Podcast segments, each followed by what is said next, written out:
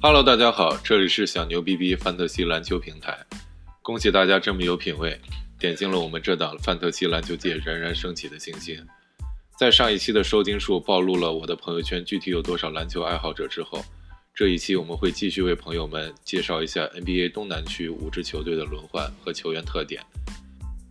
那么话不多说，下面就开始来分析第一支球队。也是今年休赛期最生龙活虎的一支球队——亚特兰大老鹰队。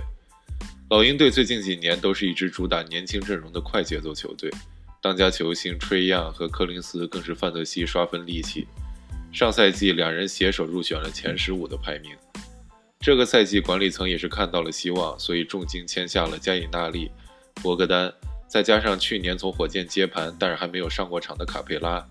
这一波空降三巨头也让老金的阵容更加厚实，账面实力也来到了季后赛级别。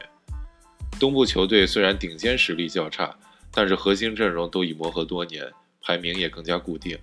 除了稳如老狗的雄鹿、波士顿、热火、猛龙、七六人和步行者之外，再加上坐拥杜兰特和欧文的篮网，东部季后赛唯一的变数就主要是在魔术、奇才、老鹰这三支队伍中。老鹰这个赛季引进了大量已经成名并且技术定型的球星，所以磨合程度是存在很大不确定性的。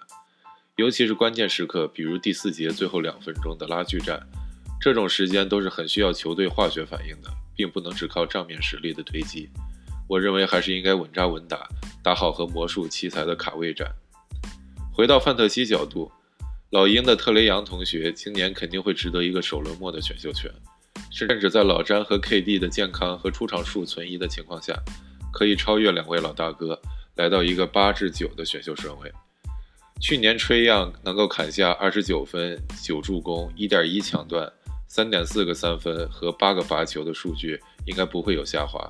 因为新引进的博格丹和加里纳利都不是在 NBA 以组织著称的。由于吹样是联盟最近两年力捧的本土新星，很有可能达到哈登级别的罚球待遇。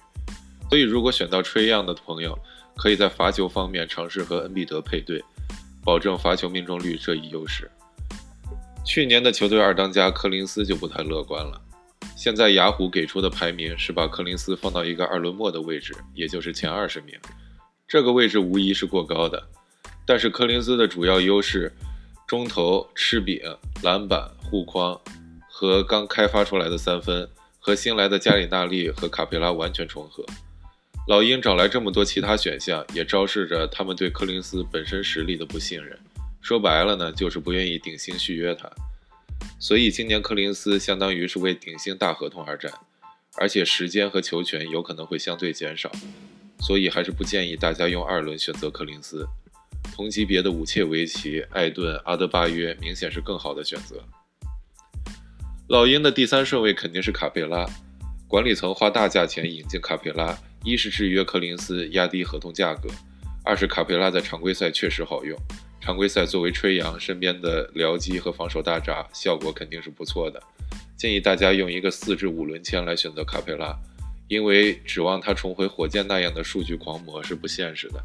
这这个位置有可能选到因为伤病影响而掉下来的灰熊队的 Jaren Jackson 和小牛队的波神。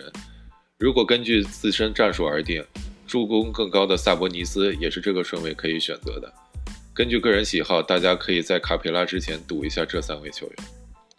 剩下的球员中，博格丹和加里纳利这两位新援应该是会场均拿到三十分钟的出场时间。加里纳利这个赛季的定位是柯林斯的替补，而且防守能力较差，不建议用前八轮的选秀权来选他。博格丹拒绝了雄鹿的签换而选择老鹰。肯定是因为老鹰给他许诺了更多的进攻比重。在去年博格丹能输出场均一个抢断的情况下，今年他在老鹰的前景还是比较乐观的。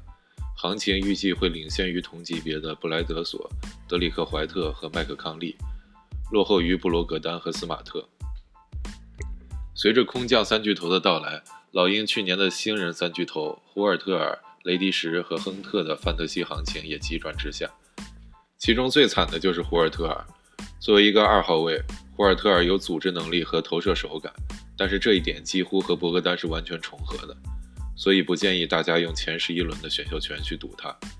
剩下的雷迪什和亨特中有一人会顶上首发，我个人是比较看好雷迪什的，因为雷迪什上赛季最后十场比赛已经稳定的比亨特发挥的更加出色，而且这个赛季雷迪什又长个了，原本就符合三后卫标准的他，现在在小球阵容中甚至属于 oversize 的三号位。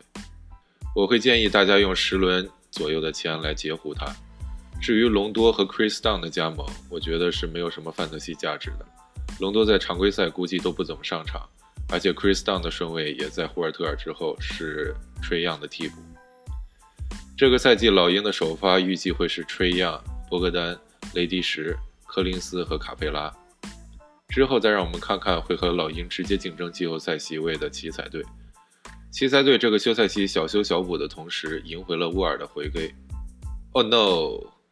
奇才刚刚用首轮和江沃换来了威少。这也代表着奇才不用经历阵痛期来等待沃尔重新调整状态，直接鸟枪换炮完成了后卫线的升级。威少来到奇才后，范德西价值也会飙升，从原来的三轮秀提前了半轮，再加上和恩师布鲁克斯的重聚，威少今年的前景完全值得一个二轮。虽然命中率可能会进一步下滑，但是篮板和助攻应该至少会维持在去年的水平。要知道，去年在火箭不是主要控球点的情况下，威少还是会有场均八个篮板、七助攻、一点六抢断的惊人数据。考虑到命中率的问题，威少会稍逊于布克，优于比尔、欧文和巴特勒。接下来说说奇才真正的老大比尔。现阶段来说，比尔的个人实力还是会超出已经三十二岁的威少的。上赛季三十分、六助攻、一点二抢断、三个三分的数据。因为威少的到来，助攻肯定会有所下降，但是不用过于担心，有了威少的加持，比尔还是可以专心得分的。目测比尔会降低一点选秀位置，来到二轮中期。与同级别的欧文相比，开赛阶段欧文肯定更猛，但是综合来说，比尔会更强。剩下奇才的三位内线，贝尔坦斯、巴村和托马斯布莱恩特来说各有特点。贝尔坦斯是中锋中三分最准的。加上这赛季威少的控卫属性加持，很有可能迎来生涯新高。如果主打三分阵容的话，贝尔坦斯必选，建议在八至九轮一点来选。八村去年就展现了 NBA 级别的对抗，但是在出场时间充足的情况下，防守数据令人头疼。来了篮板狂魔威少之后，这个赛季他的范特西价值会进一步降低，建议在十轮之后淘宝。唯一的优点就是出场时间非常稳。布莱恩特去年的脚伤很严重，导致出场断断续续，找不到比赛的节奏。与巴村同理，这赛季他的篮板肯定会减少，唯一的优势就是场均一个左右的盖帽。同级别的中锋中，他比较落后于公牛队的卡特，和篮网队的阿伦、鹈鹕的亚当斯、国王的福尔摩斯相似，都建议在九轮之后选。华盛顿奇才的首发预计会是比尔、威少、Troy Brown、巴村。布莱恩特、贝尔坦斯替补。接下来我们来到民风淳朴的夏洛特。这个休赛期，黄蜂喜提探花签拉梅洛，大合同签下了海沃德，并且特赦了巴图姆，宁可占自己接下来三年每年九百万的空间，也要不打选秀权把巴图姆送出去。黄蜂的思路还是比较明确的，熬过接下来几年群雄逐鹿的时刻，至少把詹姆斯、杜兰特、字母哥这些怪物熬没了再说。黄蜂的整体人员架构也比较符合这一特点，大合同只有海沃德和罗齐尔，剩下能打的一众都是新秀和底薪。而且黄蜂上赛季发掘的自家新秀 P.J. Washington 打出了非常不错的成绩，所以黄蜂的未来并没有大家说的那么不堪，也不用群嘲乔老板的眼光。尽管如此，黄蜂下赛季的范特西价值还是比较低的。先来讲讲顺位最高的，也是今年的外来户海沃德。海沃德签下的合同确实比较大，但是他作为一个组织前锋的实力是高出黄蜂现在所有人的，甚至高出上赛季黄蜂委以重任的 Miles Bridges 的上限。海沃德今年应该会占据一个首发，无缝衔接 Bridges 组织前锋的任务。数据方面，参考当年在爵士的数据，应该会拿到四个篮板、四个助攻、一个抢断，场均得分有可能达到二十分，是值得大家用五轮左右的钱去选的。唯一值得注意的就是海沃德的健康问题。去年经历了两次不小的伤病后，也让今年大家对他能否健康的出任球队的第一选择存在疑问。去年的后场双枪虽然是两把滋水枪，罗齐尔和格雷汉姆会因为榜眼签拉梅洛的到来，让出一部分出场时间和出手权。最受影响的肯定是格雷汉姆。去年看过黄蜂球的朋友都可以明显感觉到，格雷汉姆的亮眼赛季纯粹是球权堆积出来的。格雷汉姆本人的出手选择和命中率非常的差，今年也是他底薪的最后一年。如果纳梅洛发挥的好的话，格雷汉姆很有可能之后就不在黄蜂队的计划之中了。所以我会避免用前九轮的选秀权去选他。同级别但选秀排名更差的富尔兹是很好的替代品。罗齐尔由于身上的合同更大，出场顺位也更高。去年场均出场三十四分钟的他，只有一个抢断，打出了百分之四十二的命中率，还是有很大上升空间的。如果掉到九轮之后，大家是可以考虑的。接下来要讲的两位前锋 P.J. Washington 和 Bridges，上赛季都有三十分钟以上的出场时间，尤其是 Bridges，他的出场时间冠绝全队，但表现十分拉胯。今年是他合同年的最后一年，希望他可以用心防守。但是还是不建议大家用十一轮以前的顺位来选他的。P.J. Washington 是黄蜂自家的新秀，他本身的防守能力和三分能力也更适合黄蜂主帅的战术。主帅最近在采访中也指出，他今年会打更多的五号位。今年他的定位应该是 Cody Zeller 的替补，球队第六人，应该会有更亮眼的表现。喜欢他的朋友可以在十至十一轮选择。今年的昙花签 LaMelo 顶着自己家族倾力打造的话题光环加入黄蜂，其实对他来说是一个非常好的起点。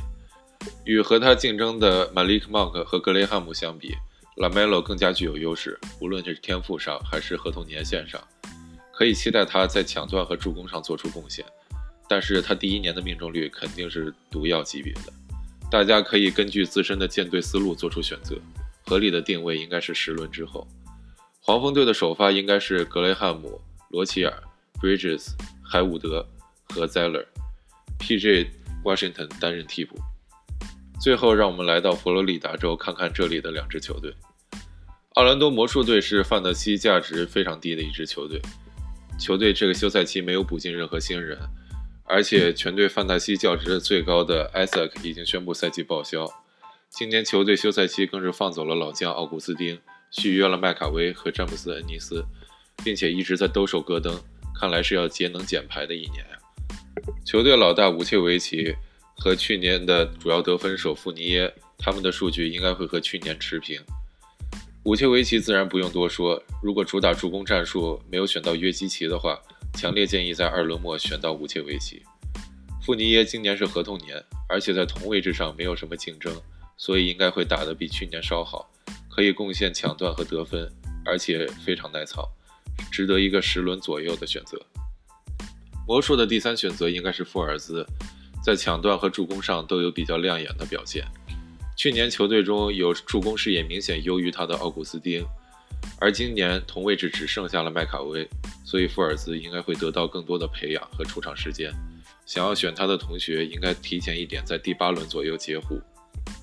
提到魔术，肯定不得不提戈登这个两次惜败扣篮王的男人。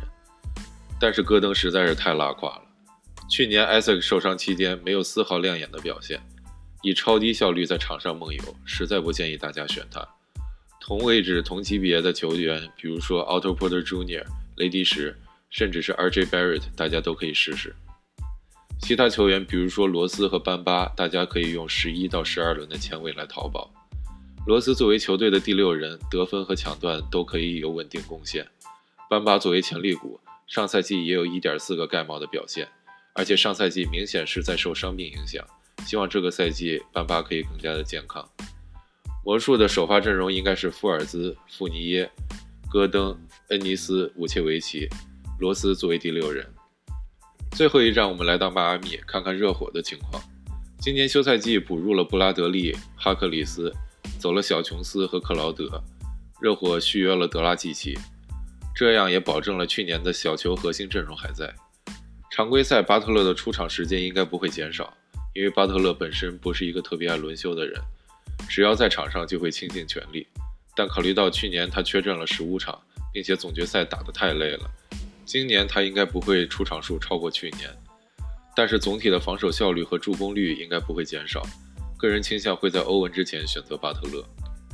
去年横空出世的范特西神兽阿德巴约，靠着超高的出勤率和场均将近零点五的盖帽加抢断，直接杀入了全明星，并且在后期开发了高位策应的技能，场均能够拿到五个助攻。其实，在打出了一个如此优秀的赛季之后，阿德巴约还是有很多提升空间的，比如罚球。我们在去年季后赛也看到了阿德巴约在高压下的罚球命中率依然是很高的，所以今年阿德巴约的罚球应该会有很大提升，是值得一个二轮的。唯一的隐患就是阿德巴约的打法问题。去年总决赛阿德巴约经历了脚伤和肩伤，不知道这个休赛期恢复的怎么样。而且热火在核心战术没有太大变化的基础上，很难保证阿德巴约能持续输出上赛季那样的恐怖防守数据。同位置的球员中，也就是二轮中末端，阿德巴约会略低于艾顿。剩下的球员中，可以考虑防守数据的有布拉德利这个抢断专家。需要助攻的话，可以考虑 Hero 和德拉季奇。Hero 在经历了去年的季后赛之后，今年肯定会承担更多的组织责任。需要三分的话，热火的铁人罗宾逊是可以场均贡献三个左右三分的。